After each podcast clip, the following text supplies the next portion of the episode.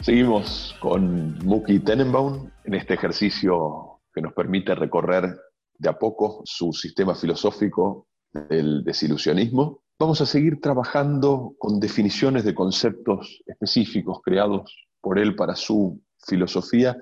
El primero de estos conceptos es el que le da nombre a su sistema de pensamiento, por la inversa, concepto de ilusión. Así que le vamos a pedir a Muki una definición de su concepto de ilusión. Bueno, el, el concepto de ilusión como palabra claramente no me necesitan a mí para explicar lo que es una ilusión. Básicamente es una no realidad, es un estado en el que parece realidad y no lo es. Cuando una persona tiene una ilusión solo y no compartida es una delusión. Delusion, dicen en inglés. Sí, en castellano creo que también se dice delusión. Pero la ilusión es algo que se puede compartir, es compartible, porque es una, una mirada de la realidad que tiene fragmentos o pedazos importantes de irrealidad, de conce- conceptuales. Para, para ser exacto, yo traigo como primera línea tres ilusiones básicas. La familia, el Estado y los dioses. Cada uno de estos, y ahora voy a explicar a qué me refiero ilusión. Me refiero a ilusión es que si mañana tenemos un ataque de amnesia y miramos a nuestro hijo, no sabremos que es nuestro hijo. Miraremos una bandera y no sabemos qué quiere decir ese pedazo de textil ondeando arriba de un palo y a quién pertenece. Y por supuesto, una persona creyente en Dios tiene un ataque de amnesia, Desaparece también. Es decir, son ilusorios cuando el test más importante es el test de la memoria. Están depositados en mi memoria, no son reales. La pregunta es por qué las tenemos. ¿Por qué habría ilusiones? Y la respuesta es porque son eficientes. Son eficientes primero porque son en común con otros, pero la ilusión viene como respuesta. Los que estuvieron escuchando, viendo estos videos, hay un video que yo escribo sobre el relato. El relato es ese estado en el cual una persona tiene una historia de, cómo son las cosas, en la que se mezclan cosas reales y cosas conceptuales. Entonces, si yo tengo una persona que es mi primo y además es, mala persona, la única de las tres que es real es que es una persona. Eh, Está físico, yo lo toco y existe. Que es mi primo, me pasa a mí. Pero puede ser una convención. A vos también te va a pasar que es mi primo. Y a muchos le van a creer que es mi primo. Mirá, mirá cómo, cómo se... Y, y que es buena o mala persona es una opinión mía. Él sigue siendo una persona. La única realidad es que esa persona es una persona que es la que está allá. Y lo demás se va juntando, se hace, se le arma como un tejido ilusorio. Ahora, ¿por qué los seres humanos tenemos ilusiones? Tenemos ilusiones porque nos sabemos mortales, básicamente. Tenemos ilusiones porque nos sirven misálgicamente. Repito el, el concepto de misalgia. Misalgia es la huida del sufrimiento, es lo que nos mueve a nosotros en la vida. Nosotros no avanzamos, sino que huimos. ¿sí? Esto lo hemos, lo hemos hablado. Y las ilusiones nos permiten contarnos un cuento que no estamos huyendo, porque el saberse huyendo es un sufrimiento en sí. Creo que la única palabra universal que hay, o casi la única, es cobarde. Cobarde existe en todos los Mm. idiomas, en todas las culturas, y siempre es negativo. Nunca dice, ah, no sabés qué buen cobarde que soy. No, no, la, la cobardía no es. Entonces, es algo 100% negativo y por lo tanto yo no me puedo sentir que estoy huyendo. Y entonces, no estoy huyendo, estamos en, una, en un gran plan nacional o gran plan de la familia. Y mi familia, los Tenenbaum, que existimos hace 500 años o 1000 o 5000 o los años que le quiera agregar, yo continúo esa línea y soy parte de esa, ese eslabón de la cadena. La soledad del eslabón tampoco se tolera fácil. Entonces, eh, eh, soy un eslabón, pero, pero soy parte de una cadena. Y entonces, la muerte mía física, que es inevitable, que, que tendría que tener presente muy seguido, eh, medio se diluye porque ¿qué, ¿qué, importa mi muerte en la historia de la familia? ¿Qué importa mi muerte en general en la historia de la Argentina? Es más, si yo pudiera para la Argentina dar mi, mi vida para que Argentina tenga, no sé, una provincia más o, o gane el campeonato mundial del asado, no sé, lo que sea, está bien porque eso. Y ni hablar del Dios, el Dios ese que además me garantizan, cada uno de ellos, un pedacito de inmortalidad.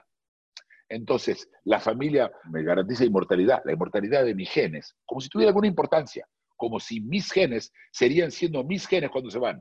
Ya no son mis genes, son los genes de otro. Que yo tenga genes parecidos, no son mis genes los que están ahí. Pero hay una ilusión de continuidad, ¿no? Y estas son las ilusiones y lo, lo más difícil de explicar en el desilusionismo es que estas son ilusiones. Y, es decir, ya la base del nombre de lo que yo le puse desilusionismo ya exige a los seres humanos que, que escuchan, a la gente que me escucha, a las personas que cada uno de ellos me escucha en mi descripción, un esfuerzo de tomar un paso atrás y decir, la verdad que el Estado no existe.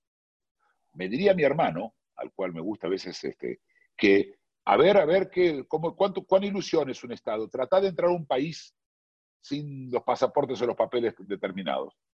Y yo le contesto, el motivo que yo no puedo entrar es que el señor tiene un revólver. Ese es el único motivo.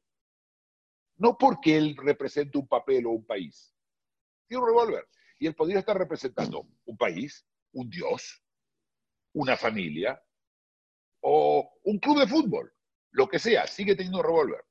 Y yo no me voy a... Y, no, una persona cuando tiene poder, revólveres o muchos o lo que sea, yo por supuesto voy a responder como todo animal frente a la fuerza, misálgicamente. No voy a tratar de pasar sin el pasaporte. Esto es en resumen, ¿no? ¿Qué ocurre con las ilusiones en esta época marcada por la gestión de la COVID-19? Bueno, como lo comenté en otro de los videos y lo vuelvo a, no, no me canso de repetirlo, la verdad, estamos en el experimento más grande de la historia de la humanidad. Este, este es el experimento. Es decir, vos cuando querías demostrar algo antes del COVID, yo quería demostrar antes, el tema de las ilusiones se me complicaba, como dije, lo dije antes, ¿sí? Pero esta, este experimento nos permite ver cosas que no veíamos antes, ¿sí? Es como revisar eh, la corona, la corona solar, es, esa parte del Sol, solo cuando hay un eclipse. Es el momento que lo podés mirar.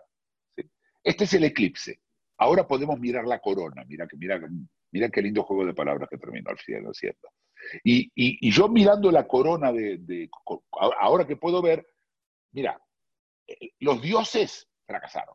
Es decir, la ilusión religiosa se está rompiendo. Se empezó ya a romper en la Iglesia Católica con toda la historia eh, de los pedófilos, en los musulmanes, con, por supuesto, con la violencia de, los, grupos musulmanes, eh, entre los judíos, porque en general se pelean entre ellos, no necesitan un motivo, lo digo, lo digo como una broma, siendo uno yo uno de ellos. Pero, pero es, decir, ya venían las cosas un poco complicadas y esto fue el golpe, este es el golpe de gracia. Toda la gente que no comió cerdo o que, que se, se confesó o, o no sé, o fue a un templo budista y dijo 850 mil meses un mantra, nada le funcionó, al final vino Darwin, se presentó en nombre con el virus este, le repartió cachetazos a todos y todavía está en el proceso de repartir cachetazos a todos esos que dicen que ya se terminó, que ya está, ya, ya está, ya vencimos al virus, esto es típico de gente que cree que del otro lado hay rusos o,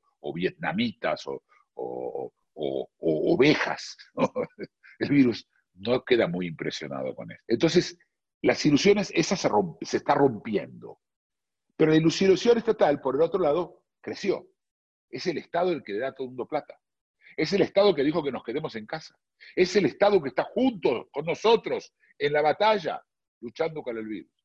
Por supuesto que el Estado, como la religión, tiene lo que yo llamo players.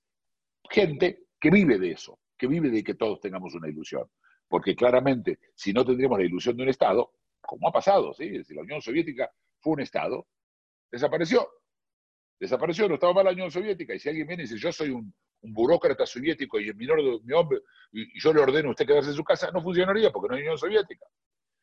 La ilusión se mantiene y ahora es el momento grande de la ilusión estatal, hasta que por supuesto venga la, desazón que va a dar, por supuesto, esta terrible crisis económica que, que, que nos sobreviene, pero hasta entonces el Estado está engordando, las religiones achicándose y la familia, y bueno, acá pasó algo muy interesante, de repente la familia es mi enemigo. Yo no, no podía querer que un hermano mío, a menos que esté luchando por una herencia, ¿sí? sea mi enemigo. Es mi hermano. Pero ahora él, sin malas intenciones, él me puede contagiar. Mi hermano, mi propio hermano, mi propio hijo.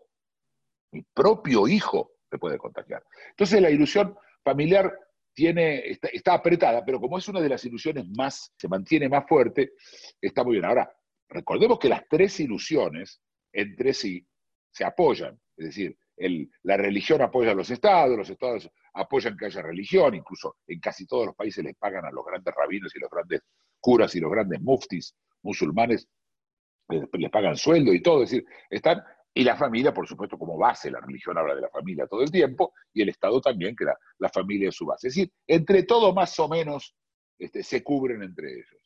Y, ahora lo que, lo, que estamos viendo es, se están moviendo las placas tectónicas, esas placas tectónicas que tenemos ilusorias. Muy bien, seguiremos con el análisis. Muchas gracias.